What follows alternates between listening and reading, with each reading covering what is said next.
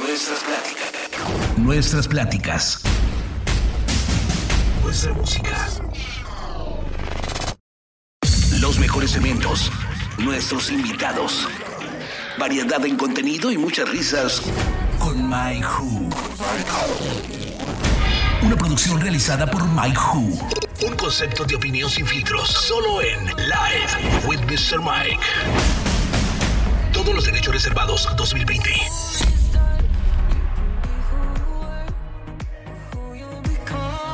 Buenas tardes México, soy Mike Hu y esto es Live with Mr. Mike y a unos días de la marcha del orgullo gay, no te pierdas el tema de hoy que está buenísimo, pero antes súbele a esta canción.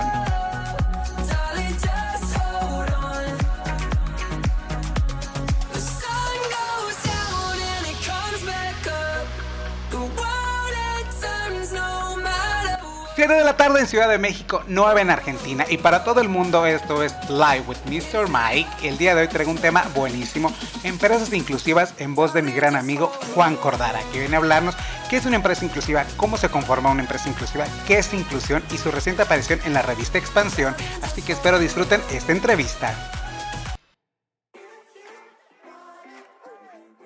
Hablar de mi invitado de hoy es hablar de mi gran amigo Juan Cordara.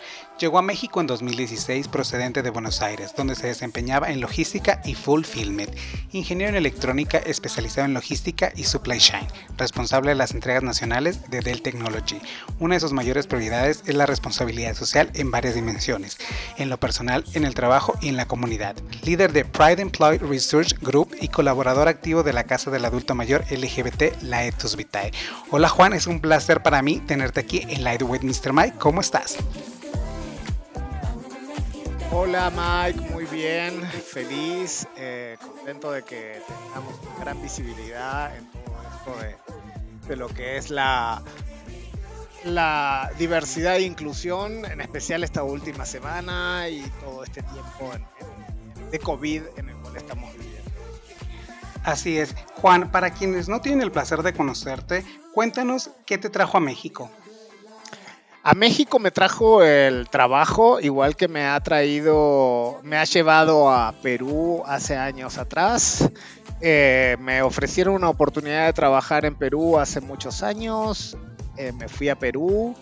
Los últimos meses de estar ahí conocí a quien hoy es mi marido Renzo. Después nos fuimos eh, Argentina juntos, estuvimos viviendo unos años en Argentina y surgió una oportunidad de venir a vivir a México y la tomamos y la verdad estamos felices de vivir en este país, es un país que nos ha acogido de una manera muy buena, hemos hecho muy buenos amigos, hemos conseguido cosas que eh, en Perú y Argentina no habíamos conseguido en nuestra vida profesional, en nuestra vida personal.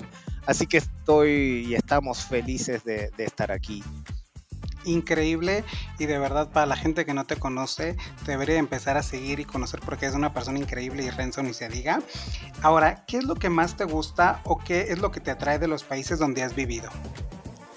Mira, hay muchas cosas, cada país tiene lo suyo. Eh, si hablamos de, de Perú, tiene tiene su gente, su belleza, su comida, sus, cosas eh, que, en el cual tengo muchísimos amigos y que me, gusta mucho y no puedo dejar de ir eh, una vez al año o, tal vez una vez cada dos años porque las obligaciones eh, no nos permiten viajar tan seguido. Pero es un país maravilloso que me ha enseñado muchas cosas. Argentina es mi casa, mi familia, mis amigos de, de muchos años y, cosas por, por, el estilo, donde llego y quiero ir a comer a algún restaurante especial de cosas que no encuentro aquí, no encuentro en Perú o en otros lados. Eh, y México, México me ha dado oportunidades que ni Argentina ni Perú me habían dado antes. Eh, y me ha, me ha en, los, en los pocos años que llevo aquí, que son casi cuatro, me ha ofrecido oportunidades increíbles. Es un país que tiene una, posibilidad en cuanto a mercado, en cuanto a, en cuanto a diversidad, en cuanto a, muchas cosas que, te permiten educarte y te permiten vivir de una manera diferente muchas cosas que en los otros países no teníamos. Hay que considerar que México tiene cuatro veces la población de Argentina o cinco veces la población de Perú. Entonces es un país que, tiene muchísima más gente y al haber más gente se dan cosas diferentes que, que en los otros países. Totalmente concuerdo contigo, creo que los mexicanos tenemos como esa parte de acoger al extranjero y hacerlo que se sienta como en su casa, pero pues también, este, mira, te comento, yo por cuestiones del COVID, de esto que está pasando con el COVID-19, este, tenía las ganas de conocer Argentina, que se me hace que es un país increíble, la gente, o sea, a ti que te conozco, la gente es increíble y pues esperemos conocerlo pronto. Y especialmente me gustaría preguntarte, ¿por qué viniste a México? No, mi trabajo en general tiene que ver con, hacer logística y la logística tiene sus altibajos.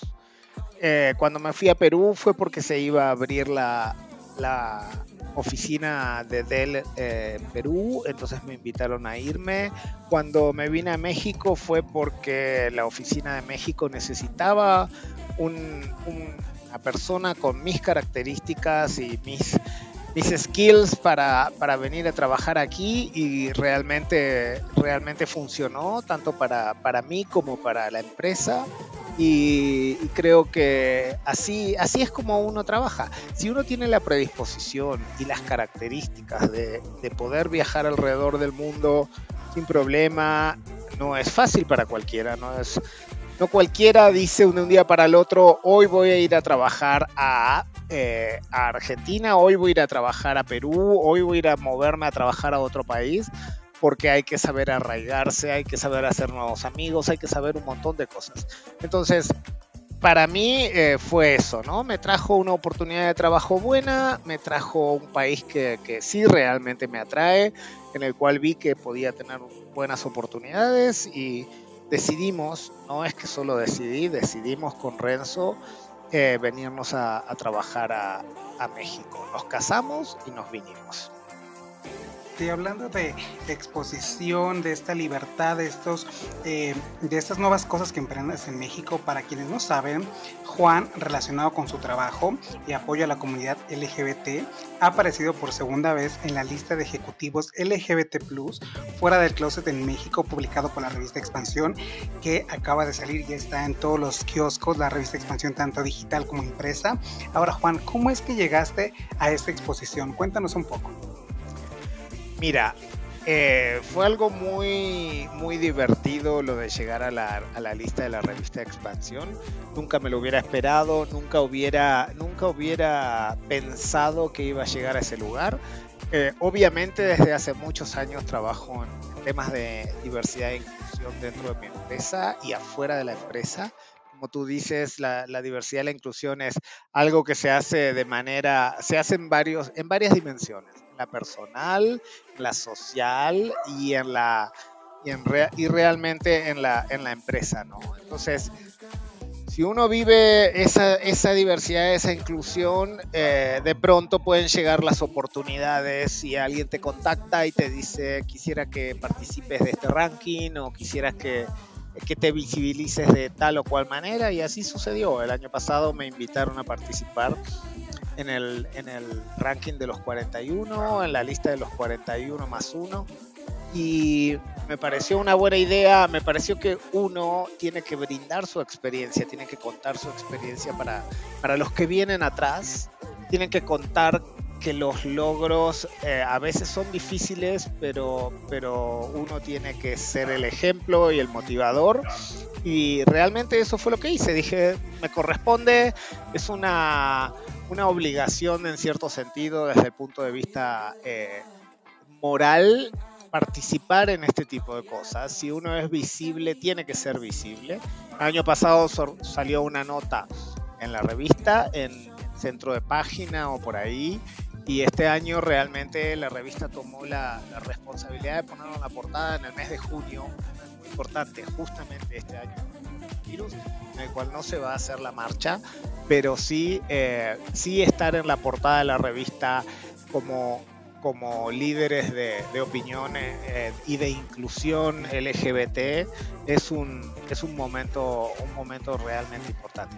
A mí me llena de satisfacción más me llenaría de satisfacción si sé que alguna persona lo lee y sé que es inspirador para esa persona y sé que puede mostrarle a la familia esa nota en la revista y decirle, aquí estamos, los, los gays, las lesbianas, los trans y demás, podemos estar en, en la portada de una revista y somos importantes porque las empresas nos valoran y porque además podemos ser visibles como quienes somos.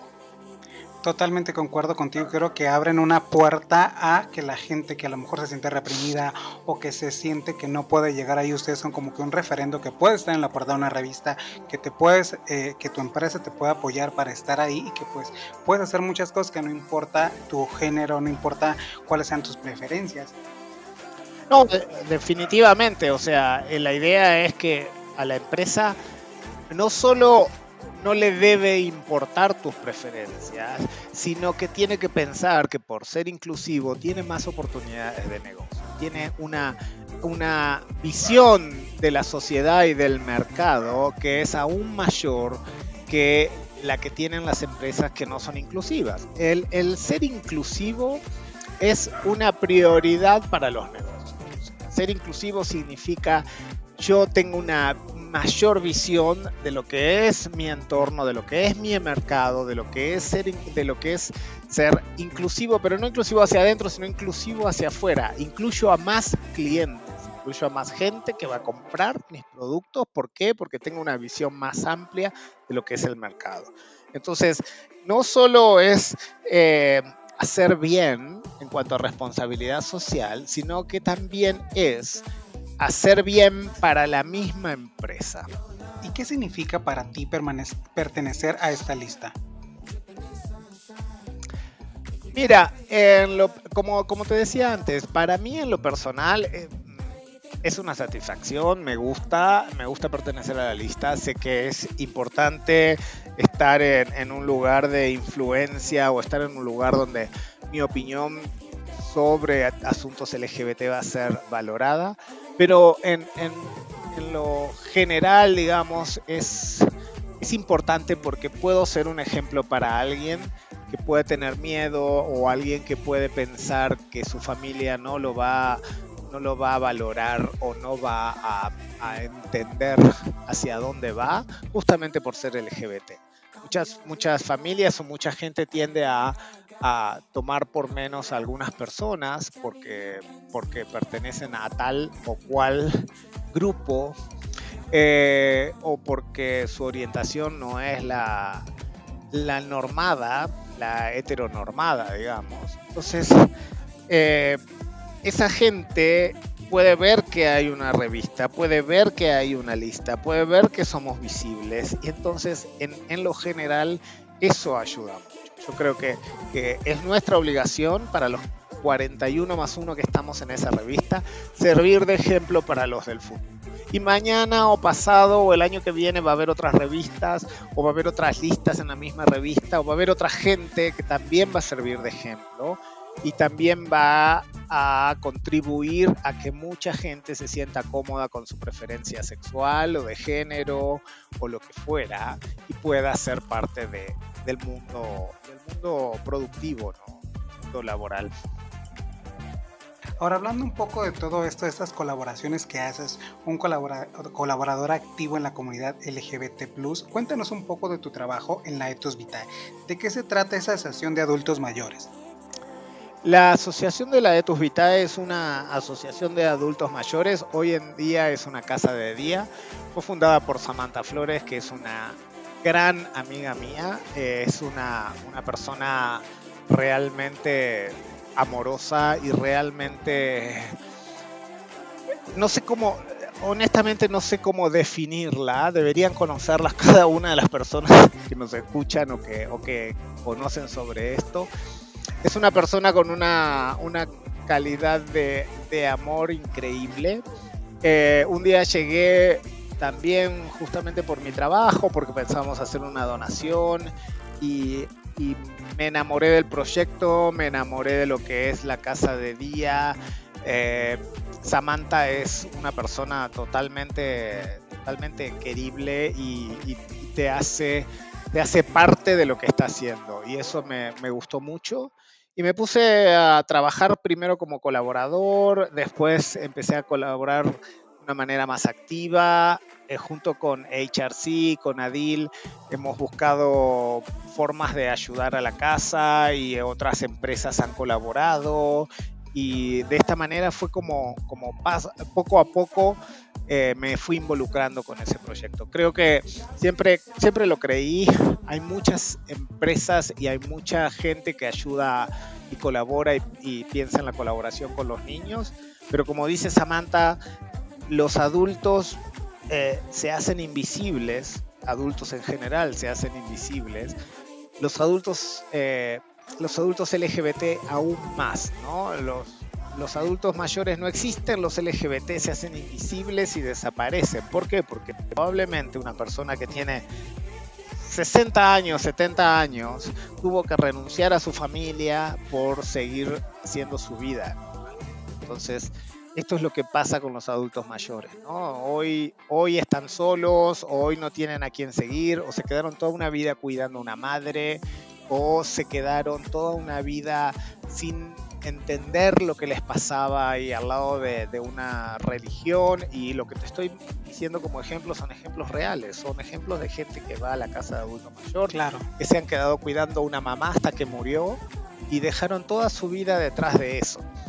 Y hoy llegan a la casa de adultos mayores y se encuentran con un entorno que los acepta tal cual son, no importa si son gays, si no son gays, si son travestis, no son travestis, o si son heterosexuales y no tienen con quién estar, porque también hay mucho de eso en la casa. Entonces, ese proyecto es el que me ha me ha dado vida y que me da vida cada sábado. Ahora está la casa cerrada, pero cada sábado voy a, pasar un momento con, con, los adultos. Realmente lo paso divertido. Los invito a todos que busquen la casa del adulto mayor, la Etus Vitae en, en internet, que colaboren con ellos y que, y que puedan que puedan ver de qué se trata y pasar un día en la casa. Tienen los días, tienen abierto varios días a la semana y divertirse con los adultos y escuchar sus historias y demás. Es, es realmente un, un, trabajo muy, muy, eh, muy importante en mi vida y creo que puede ser muy importante en la vida de muchos o, o muy satisfactorio en la vida de muchos. Claro, yo que he tenido la oportunidad de vivir la experiencia de conocer este, eh, la Etus Vitae, es como que llegar y entender muchas cosas y ver que a lo mejor un día tú vas a estar ahí o que te van a contar unas experiencias increíbles que me ha tocado platicar con varias gente. Así que invito a toda la audiencia que nos está escuchando a que busquen la Etus Vitae en las redes sociales y que los fines de semana, los, los sábados, estén y, y vayan y se den esa oportunidad de conocer esta casa que de verdad, o sea, como lo vuelvo a repetir, que tuve el el privilegio de ir y estar ahí, o sea, te brinda y, puedes ayudar a mucha gente. Ahora, volviendo al tema de los países en los que has vivido, ¿qué diferencias encuentras en la inclusión y diversidad en cada uno de ellos? Mira, eh, te diría que Argentina y México son muy parecidos. Argentina y México son muy, muy eh, eh, diversos. Voy a poner la diferencia entre diverso e incluyente. Eh, son muy diversos ambos. Perú también es un país diverso. En cuanto a inclusión, Argentina y México son parecidas, son parecidos. Argentina tiene capacidades eh, federales diferentes a las de México, o sea, no somos una unión de estados en Argentina, son una unión de provincias federales y demás, pero hay leyes que son a nivel nacional, que están emitidas a nivel nacional o, que son promulgadas a nivel nacional, como la ley de identidad de género o como la ley del matrimonio civil igualitario. Eh, en México eh, hay leyes que son federales y otras que no, pero, pero son muy parecidos, son grandes, o sea, son países con grandes comunidades, entonces es más, más fácil. Perú es un poco diferente no tiene, la, eh, no tiene leyes de nivel nacional como las que tenemos aquí. No, el matrimonio igualitario no existe. De hecho, yo casado con un peruano eh, tendría que hacer un montón de papeleo para poder eh, vivir en México porque el matrimonio igualitario no está aceptado. Entonces, esas son las, las diferencias principales, ¿no? Son países, de todas maneras, son países de primer mundo y Argentina y México sobre todo tienen, tienen leyes muy de avanzada. y se sigue, se sigue luchando y no se acaba la lucha, porque no se trata de las leyes solamente, se trata de la, de la diferencia entre diversidad e inclusión. Y esta lucha no viene por lo LGBT nada más. Diversidad no tiene que ver con lo LGBT nada más. Tiene que ver con, con las mujeres en el entorno laboral, tiene, ver con, tiene que ver con la, las oportunidades que cada uno tiene, tiene que ver con la, las oportunidades que cada, eh, que cada persona puede tener independientemente del color de piel, independientemente de, del el entorno sociocultural donde, de donde viene, tiene que ver las preferencias, tiene que ver, la diversidad tiene que ver con todo eso. Y no solo es la diversidad, sino también la inclusión. La diferencia, he escuchado por ahí una historia que dice, la diversidad es que te inviten a la fiesta. Invitamos a todos a la fiesta, entonces somos diversos. Pero la inclusión es que no solo te inviten a la fiesta, sino que te saquen a bailar cuando estás en la fiesta. Esa es la diferencia y me parece un muy buen ejemplo como para mostrar la diferencia entre diversidad e inclusión. No solo hay que invitar a la gente a la fiesta, no solo es lo mismo tener a alguien en la empresa que sea de un color de piel diferente o que venga de un estrato social o de una universidad diferente. A esa persona hay que darle las mismas oportunidades que se le dan a todos los hay que estar atento a las oportunidades y hay que estar atento a los privilegios preasignados. O sea, no es lo mismo para una persona de piel blanca o una persona heterosexual, eh, heteronormada, que para una persona gay o una persona que eh, tiene la tez oscura y viene del interior del país o que ha tenido otras dificultades o otras oportunidades. No es lo mismo. Entonces, los privilegios tienen que ser reconocidos, autorreconocidos y tener en cuenta que hay muchas otras oportunidades que se pueden brindar a la gente que no es igual a uno. Eso tiene que ver con la inclusión.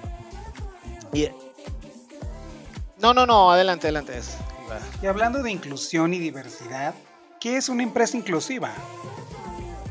Una empresa inclusiva es aquella que y este es un punto muy difícil porque creo que estamos en una época de transición. Una empresa inclusiva es una empresa, por ejemplo, diría como la que yo trabajo, que es Dell Technologies, donde no solo estamos atentos a, que haya, eh, a que haya oportunidades para todos, o sea, que haya, que haya inclusión o que haya diversidad, sino que cada día trabajamos para que esa diversidad y esa inclusión sea aún mayor.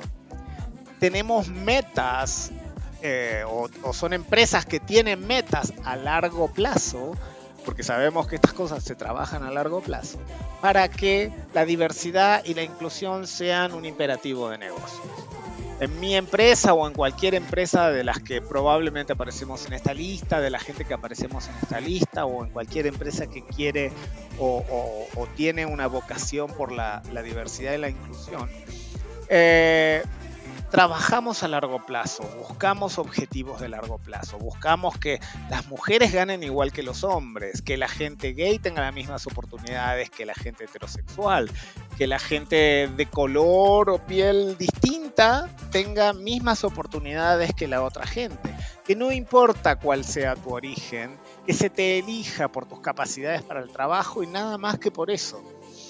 O sea, eso es una empresa inclusiva. La inclusión tiene que ser un, imperativo de negocio. ¿Por qué? Porque trae al negocio, además de, diversidad de pensamiento, que es muy positivo, trae oportunidades Y eso es muy, muy importante.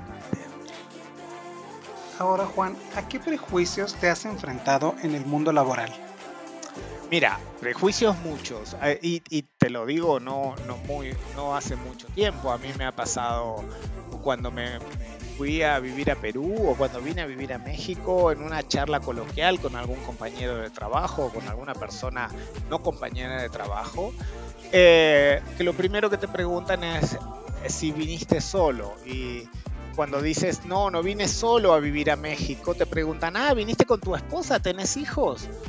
Es una pregunta, parece súper inocente, pero te, te das cuenta de la carga que tiene respecto a lo que es lo heteronormado. O sea, la pregunta correcta no sería viniste con tu esposa o demás, o la pregunta correcta sería ¿con quién viniste? Eso te, te amplía el panorama y te deja en una situación de que tú puedes expresar correctamente y fácilmente con quién viniste. En esos casos yo tenía que yo tenía que corregir a la persona y decirle, no, yo vine con mi esposo, no tenemos hijos y demás. Eh, pero pero es, es, un tema, es un tema que hay que hablar mucho, está en el lenguaje, está en el, en el, imaginario colectivo. Me ha pasado también que a mí mismo me, me han preguntado, ¿tenés hijos? Y mi respuesta ha sido, no, soy gay. Cualquier gay puede tener hijos también, o sea, no es una respuesta adecuada, pero esos son, esos son los prejuicios que uno tiene o que uno lleva a lo largo del tiempo y que se da cuenta que, que tiene que cambiar por el bien de todos. Concuerdo con lo que dices, muchas veces eh, creo que la pregunta que hacemos o que se hace eh, la cierran a una respuesta que no es la respuesta que ellos esperan y, la gente se asombra por la respuesta que tienes que das, pero también tiene que ver la seguridad que uno tiene o como lo quieras expresar. Sí, definitivamente la, la seguridad, pero ¿sabes qué? ¿Cuál es el problema? en mi caso mi seguridad está bien, yo estoy muy seguro de quién soy y demás.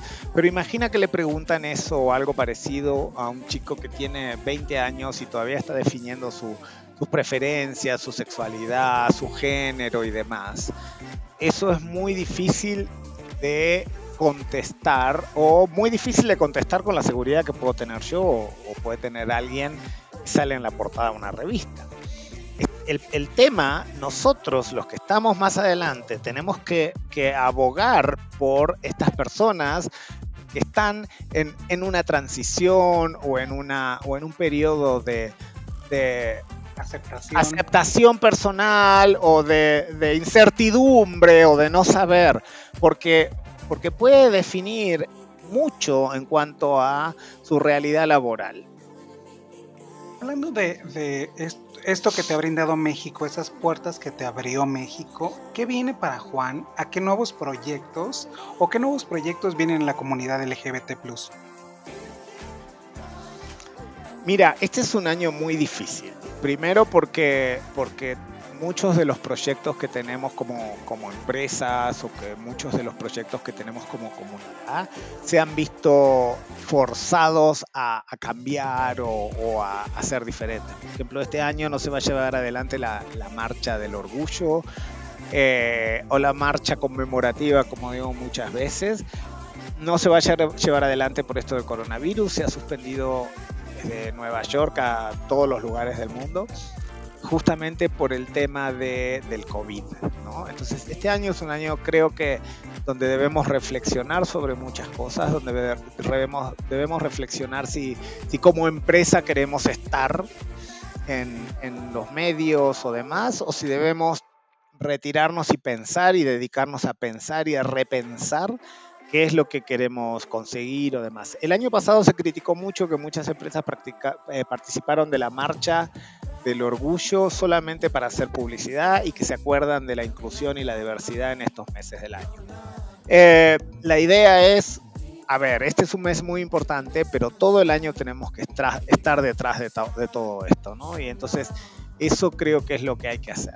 Y el próximo año, que ojalá sea un año libre, no, no, no COVID, eh, debemos mostrar todo lo que hicimos en este año también por, por, el crecimiento. Lo que viene para adelante para mí en lo personal es seguir trabajando, seguir trabajando con otras asociaciones, seguir trabajando con la ETUS, buscar nuevamente eh, hacer más sólida la inclusión y la diversidad, tanto en mi empresa como en otras, seguir participando de foros de todo tipo que tengan que ver como la, con la diversidad y la inclusión, aprender de cosas nuevas. Hoy hablamos mucho de, hace muchos años hablábamos de lo gay y de lo, de lo trans y este año tenemos que empezar a hablar de la gente poliamorosa y tenemos que empezar a hablar de los asexuales y tenemos que empezar a hablar de gente nueva que tenemos que incorporar a la comunidad gente diferente a los heteronormados, a la, gente heterosexual,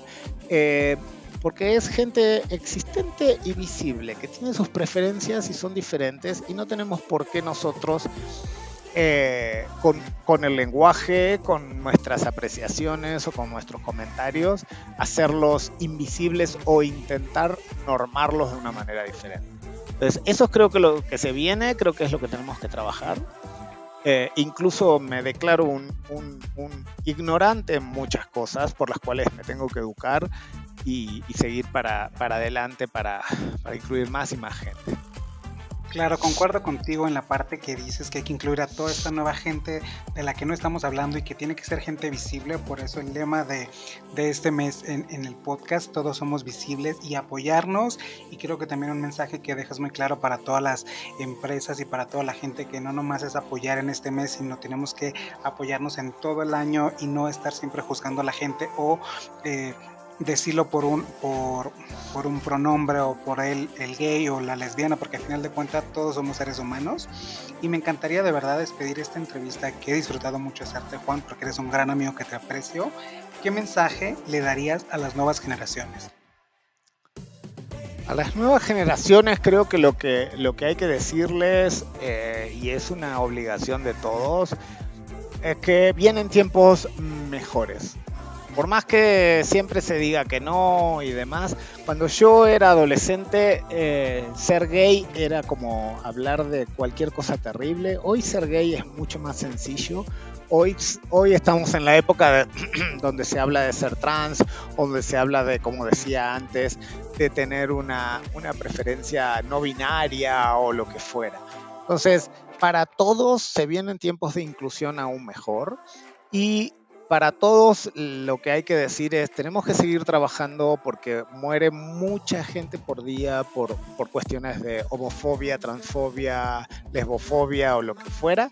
Entonces, tenemos que seguir trabajando en eso, tenemos que hacer visible estas cosas, tenemos que ser conscientes de que estas cosas existen y que mucha gente muere. México junto con Brasil, es uno de los países con más crímenes por transfobia en el mundo. Entonces, es obligación de todos, de todos, determinar que esta gente no muera por odio, determinar que esta gente y colaborar para que esta gente no muera por algo, no muera por lo que son, no muera por, por estos crímenes que son realmente atroces y que, que necesitan ser eh, erradicados completamente. Esa es la obligación que todos tenemos, ese es el mensaje que quiero dejar, que reflexionemos acerca de esto, acerca de que no debe morir gente por quien es de verdad, Juan, te agradezco por estos minutos, esta charla que me encantó tenerla contigo.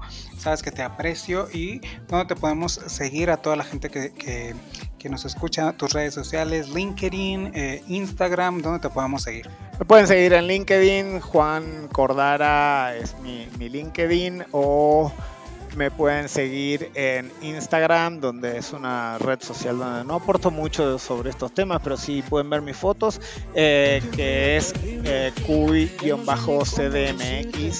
que es la red de, de Instagram. Mil gracias Juan, te agradezco de nuevo y espero pronto estarnos platicando y que nos traigas nuevas cosas para la comunidad LGBT y pues para toda la gente que aprendemos nuevas cosas cada día. Gracias a ti Mike, fue un honor para mí estar aquí en tu, en tu podcast. Bye, bye. Una producción realizada por Mike Who. Un concepto de opinión sin filtros, solo en Live with Mr. Mike. Todos los derechos reservados 2020. A pesar del tiempo que pasó sin entendernos, yo sí sabía que por la monotonía de mí te irías, sé que y es que ya tú no estás.